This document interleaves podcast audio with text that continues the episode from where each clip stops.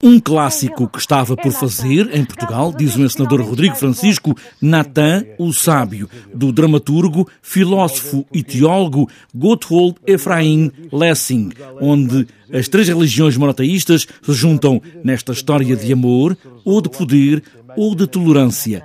Esta é a palavra tolerância que Rodrigo Francisco não gostava de ver aqui, nesta peça, porque não é disso que se trata. É um chavão dizer que é uma peça sobre uh, a tolerância. O conceito de, de, tolerância não é o, o, conceito que mais me, mais me agrada.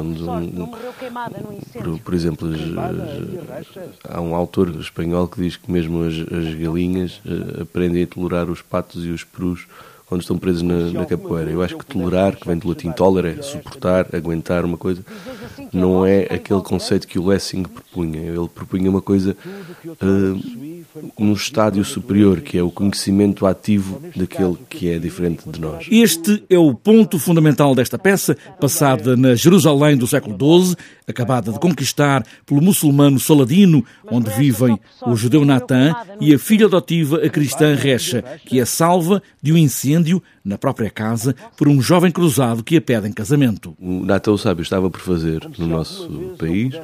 Um, nós, era um projeto já antigo da companhia, tínhamos pedido a tradução à professora Ivete Centeno. Entretanto, esse projeto não avançou, mas a professora fez a tradução e, e, e publicou-a.